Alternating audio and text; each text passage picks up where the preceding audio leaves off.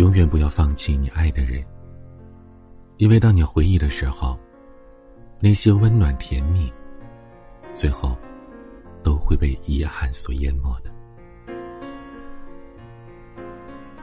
生命当中的每一天，都有我陪着你。我是彼岸，今天讲故事给你听。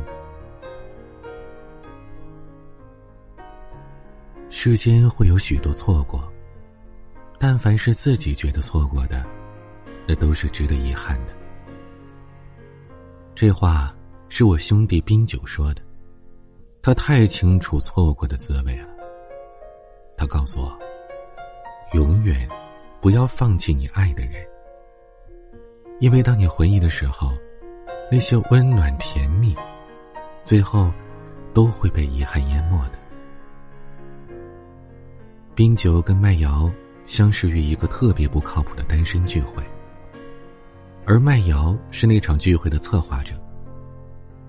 他在成都开了一家酒吧，每个月的十五号都会举行单身聚会。冰酒是因为家里催得太紧了，一直单身的他没法交代，只能硬着头皮按照广告的地址去参加。用麦瑶的话来说，他组织聚会从来不是为了爱情。虽然他是单身，但他就是想看看这些孤男寡女里还有多少是相信爱情的。这倒是真话。如今的少男少女。在城市里边太寂寞了，很难敢说有什么真爱。所有的我爱你，最后可能都只是为了跟你上床。既然如此，那何必还要说那三个字呢？直接点儿，我们上床，不就好了？麦瑶就是因为看透了这些，才不相信爱情的。至于他被伤的有多深，没人知道。冰酒那天因为加班，到酒吧的时候聚会已经开始，所有人都已经开始暧昧起来。而因为迟到的关系，人群里已经没有姑娘可以让冰酒献殷勤了。空气当中弥漫着荷尔蒙的味道。冰酒说：“当时就觉得。”这他妈根本不像是个相亲聚会呀，更像是个一夜情或者夜总会选人呢。虽然他满肚子牢骚，但也只是因为没有姑娘搭理他而已。冰酒独自坐在角落里喝闷酒，麦瑶看见了，从沙发后面绕过来，坐在他旁边。麦瑶是那种天生透着吸引力的女人。男人只要见了她，可能不会有爱情，但荷尔蒙绝对会蠢蠢欲动。她这种女人呐，美艳而不妖艳，妩媚却不风骚。麦瑶轻轻撩着头发，眼神暧昧的看着冰酒，摇着红酒杯，他慢慢的说道：“先生，一个人吗？”嗯，一个人。冰酒紧张到结巴了。那你知道这是干嘛的吗？知道，相相相亲。哟呵，还挺纯情的，挺腼腆啊。你多大了？二十七。哟，真年轻。那你得叫我声姐姐了。说吧，看上哪个姑娘了？姐给你叫过来。没有喜欢的，我就自己做会儿得了。冰酒是搞程序开发的，天生透着一股木讷劲儿。所以啊，麦瑶觉得好像发现了一个新物种。因为从谈话到结束。冰酒一次都没有抬头看他的低胸装，这让麦瑶很受伤。因为那次的相亲失败，麦瑶觉得欠了冰酒一个人情。所有人都有伴儿，可唯独冰酒没有。麦瑶留了电话，说以后有好姑娘，第一时间给冰九打电话。但其实后来想想，那次相亲根本就没有失败。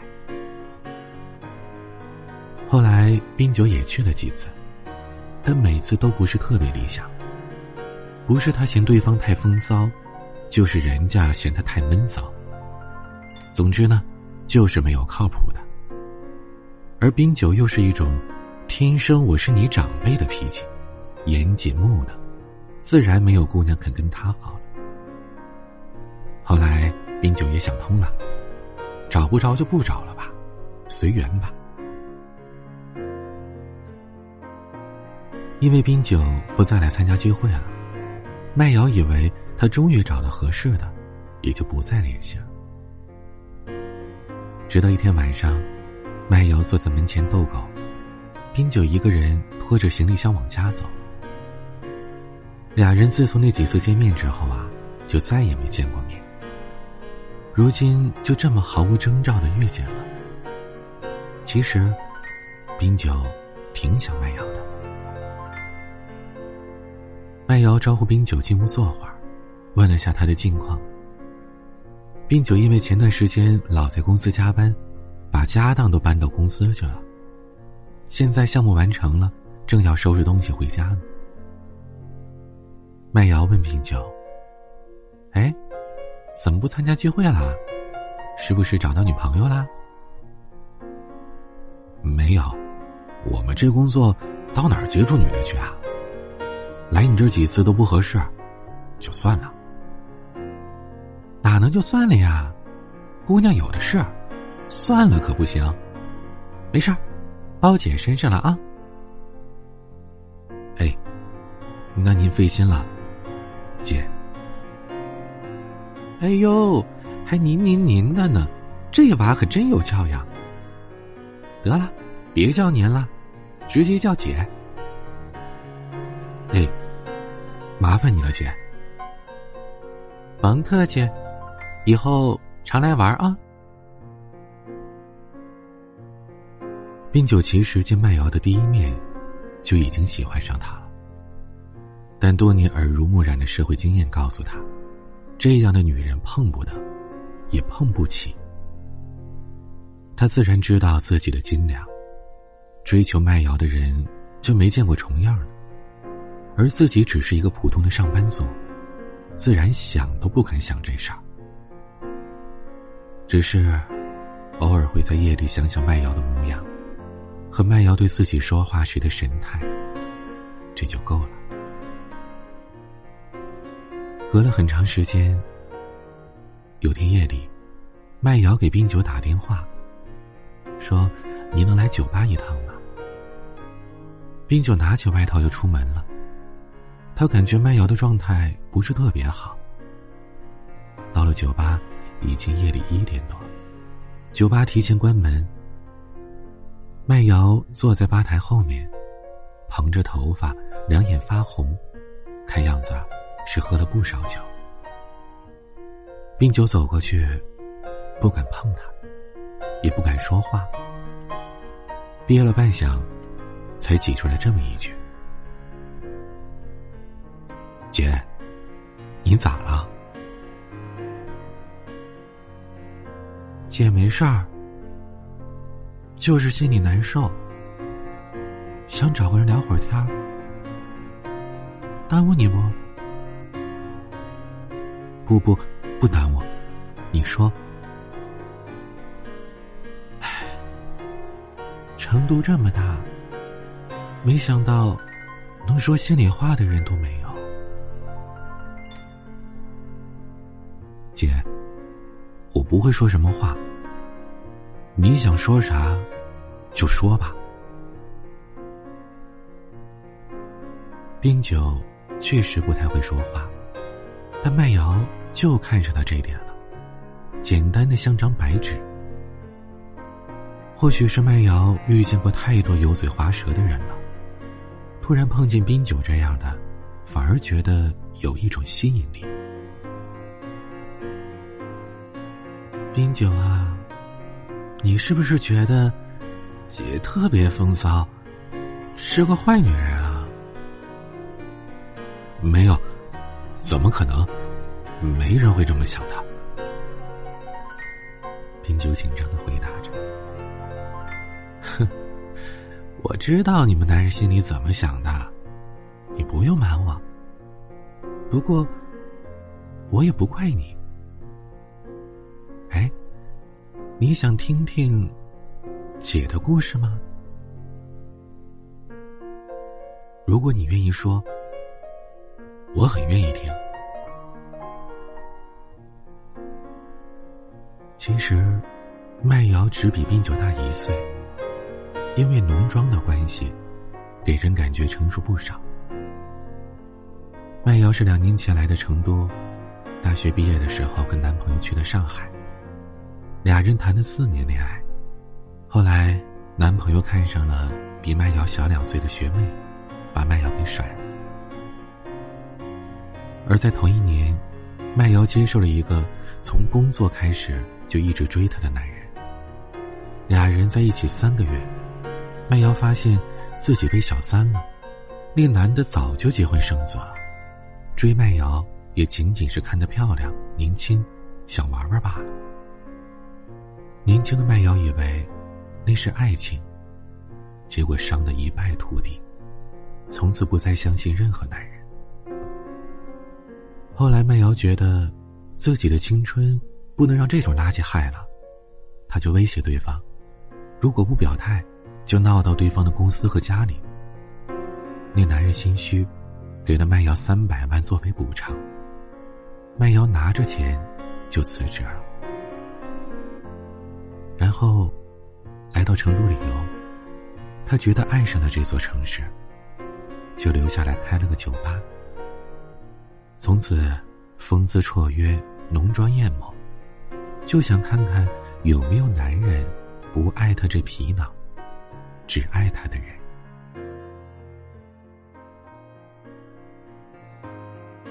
今晚叫冰酒过来的原因，是因为晚上的时候，麦瑶碰见前男友带着小学妹来成都旅游了，刚好进到了他的酒吧。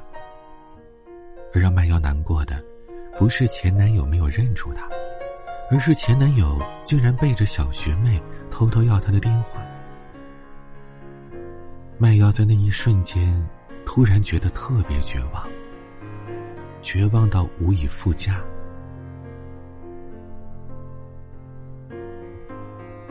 冰酒听完麦瑶的故事，对他说：“姐，并不是所有男人都会背叛的，至少我不会。”麦瑶苦笑着说。你可得了吧！男人呐，都他妈一个样。我说了，至少我不是。冰酒第一次跟女人说话那么大声，说完自己后悔了。麦瑶趴在吧台上，看着冰酒好半天。慢悠悠的说：“嗯，真的吗？”冰酒借着酒劲儿，直勾勾的看着麦瑶说：“不信，你试试。试试就试试。”麦瑶拽过冰酒的衣领，亲了一口。俩人就这么好上了。冰酒从来没有恋爱过，那是他的初吻。后来，麦瑶说自己捡了一个宝贝，得好好开采。冰酒，在我们这帮兄弟里啊，一直都是最老实的那个。吃饭是负责送喝醉的人回家，唱歌负责坐在角落里点歌，就连泡澡。都负责给别人搓背。我们哥几个常开的玩笑，说他再这样下去都没有姑娘会跟他好了，人太老实不好，会被人欺负的。可直到冰酒把麦瑶带到我们面前，我们这帮兄弟都真香了。所有兄弟眼睛里都冒火的看着冰酒跟麦瑶，他俩的反差也太大了。冰酒戴着高度近视镜，发型是标准的半寸。虽然个头挺高，但怎么看都是一个路人甲呀。麦瑶跟冰酒在一起之后，就再也不化妆了，清清爽爽的一个姑娘，看起来比冰酒还要小几岁。冰酒说：“这辈子能遇上麦瑶，是自己上辈子修的福气。”得好好珍惜。麦瑶依然开着酒吧，但不再办什么单身聚会了。冰酒辞了职，打算拿积蓄自己做点事儿。这俩人爱的是如胶似漆的，我们除了羡慕，就只能羡慕了。谁说老实人没好报的？这不是活生生的例子吗？冰酒特别爱麦瑶，这一点我们都能看出来。因为麦瑶经常熬夜，他就学着煮粥，每天早上都是冰酒把早饭做好，然后等麦瑶起来吃完饭再去上班。麦瑶也特别爱冰酒，这一点我们都知道。俩人好了以后，麦瑶仍然叫冰酒弟弟，冰酒也叫麦瑶姐姐。我们都觉得这太变态了，可他们说这是他俩的秘密，我们不懂。可后来，他们还是分手了。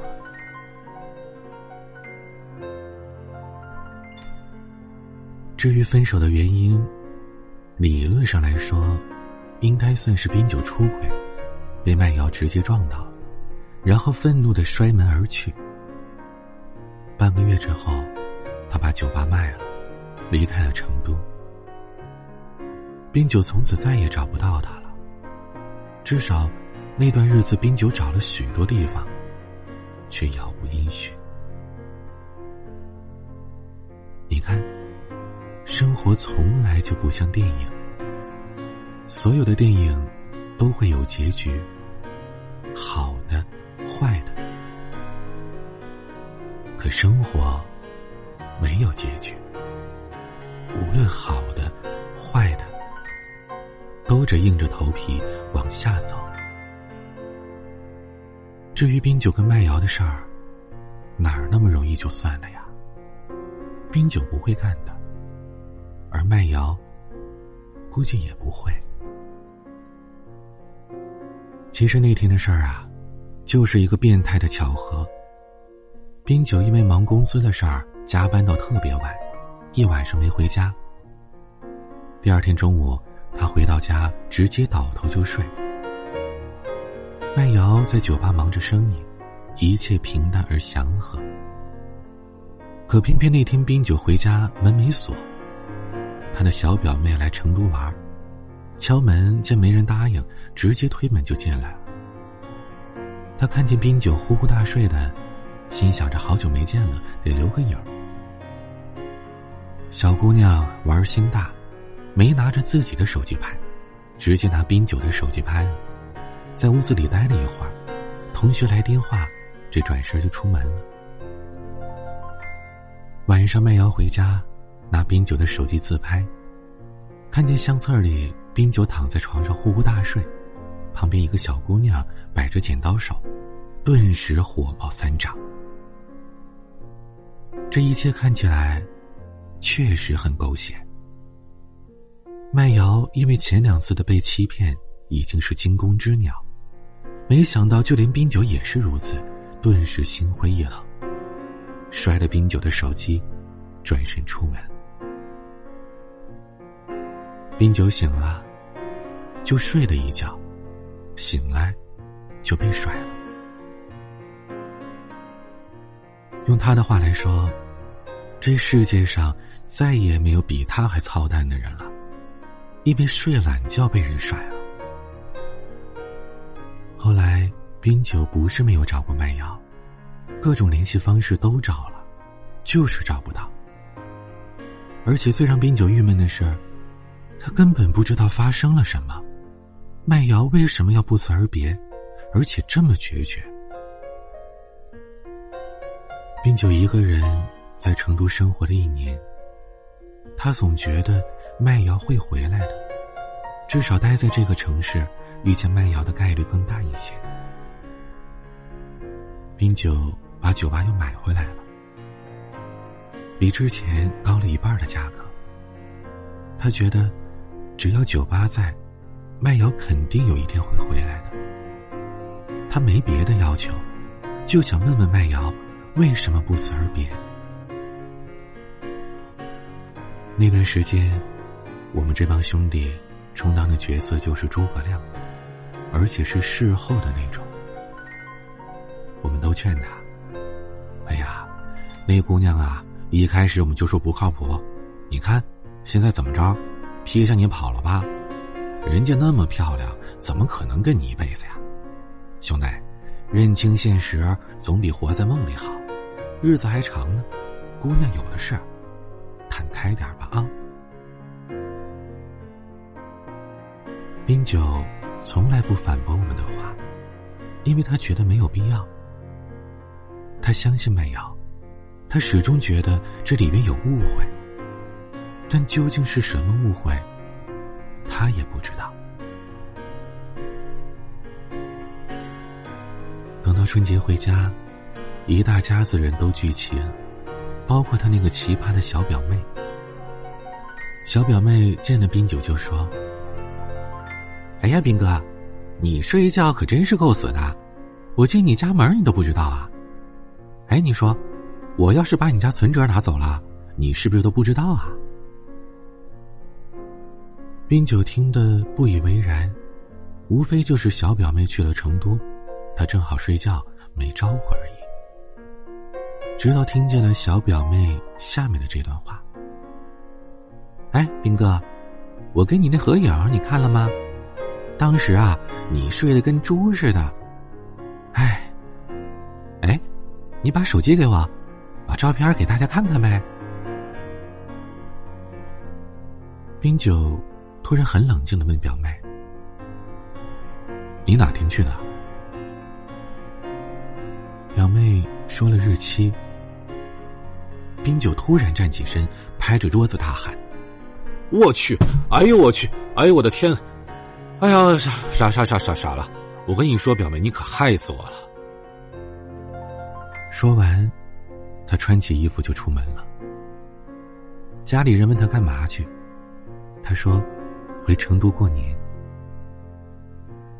冰酒连夜回到了成都，找到那部被麦瑶摔坏的手机，拿出了内存卡。翻到了那张照片，然后又在第二天回到老家，把小表妹拽过来合了影，又把表妹家的户口本以及自己家的户口本都拍了照。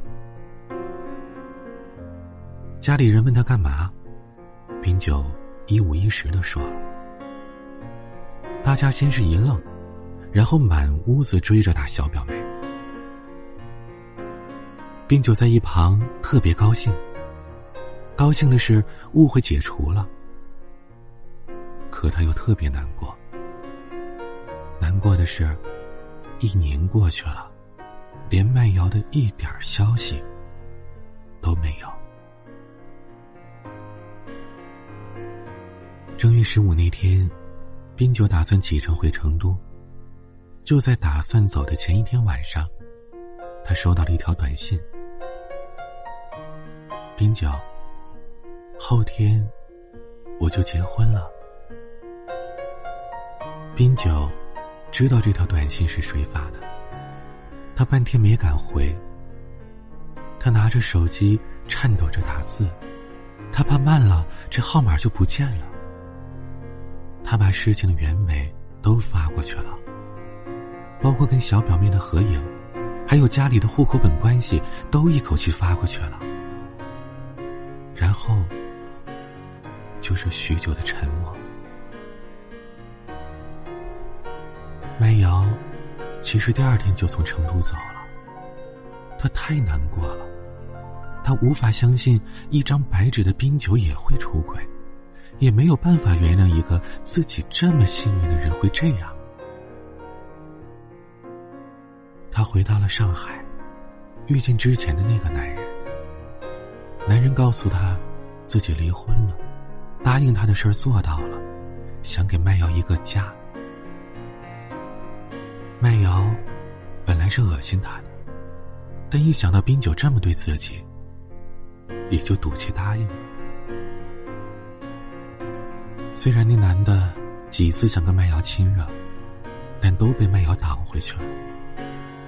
他总是过不了心里那道坎儿，毕竟。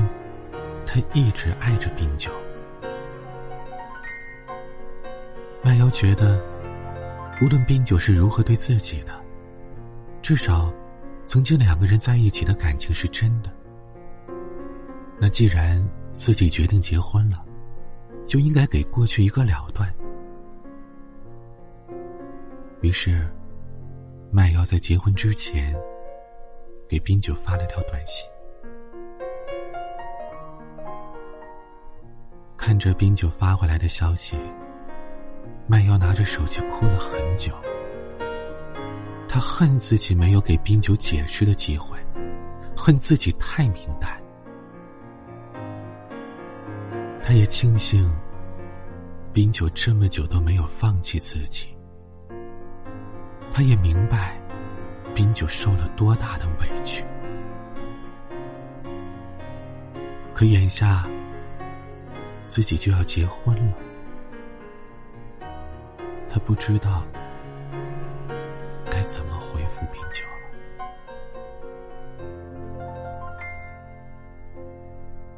冰酒等了很久，都没有等到短信，他觉得是没希望了，但他还想再尝试一下。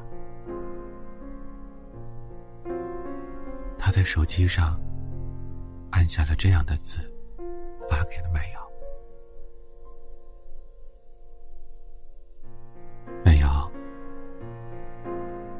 不知道信息你收到没有？我想告诉你的是，我很想你。你知道的，那是误会，只是你没有给我机会解释。我也不怪你。毕竟你是那么敏感，可是麦瑶啊，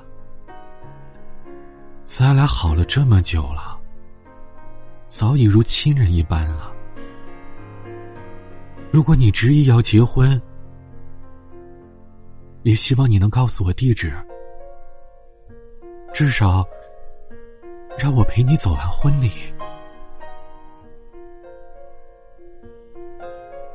我想做你的娘家人，要是做不了娘家人，你让我当个花童也行啊。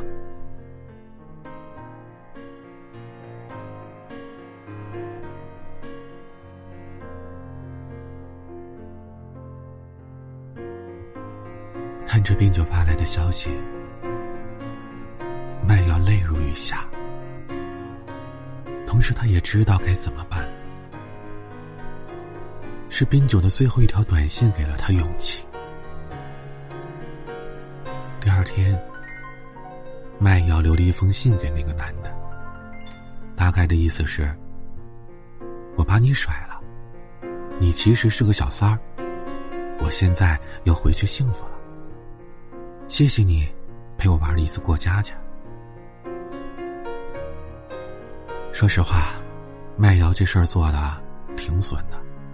那孙子估计哭晕在厕所了，但至少我们这帮兄弟都觉得这事儿做得好。我们的冰酒和麦瑶又找回了自己的幸福了。麦瑶回来之后，冰酒大宴四方，把双方的家人都请来了，在他们酒吧里开的订婚宴。当然。也包括冰酒的小表妹。麦瑶拉着小表妹的手说：“小丫头片子，你可真是把我害苦了。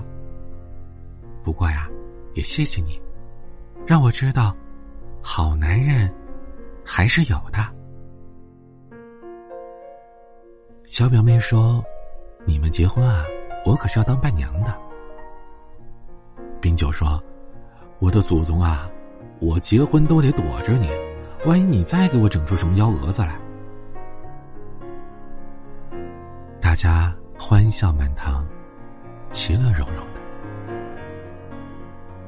冰酒伴着大家的欢声笑语，单膝跪地，从兜里拿出了戒指。世间会有许多错过的，但凡是自己觉得错过的。都是值得遗憾的。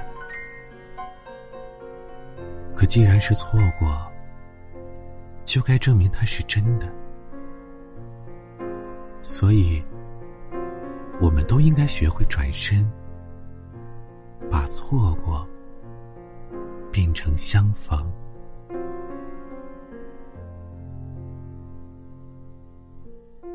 姐姐，你愿意嫁给我吗？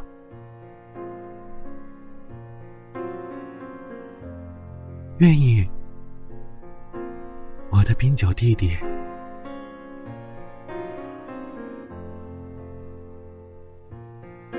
听到这里的你，有没有爱错过人呢？是不是所有的相遇，都必须像世俗里的人那样，柴米油盐，路人甲乙？你可以在节目下方的评论区留言，说出你的故事。也欢迎你关注我的微博和抖音，搜索 DJ 彼岸。欢迎你订阅专辑，并且在我的个人主页上收听我的其他专辑，一定都很适合你。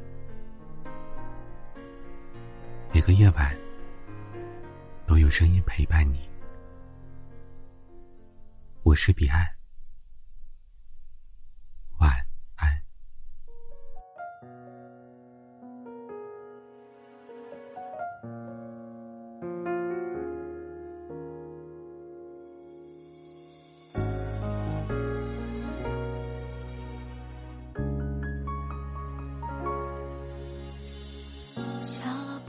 下的仓促，匆匆忙忙忙碌，反反复复。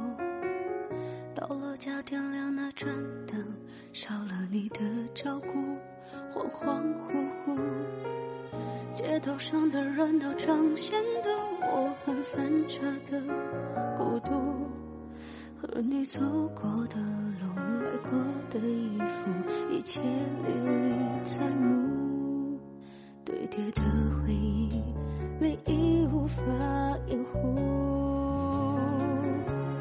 曾经的我们，让多少人羡慕，让人追逐，也让人嫉妒。如今的我们，爱已荒芜，情到陌路。最后的我们，为爱情而写上一本遗书，已结束旅途。在注定面前，是不是真的要认输？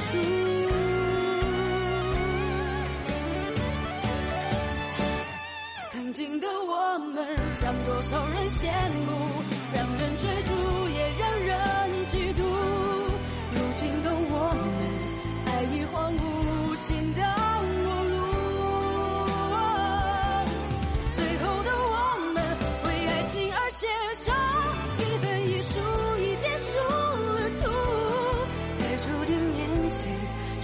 是真？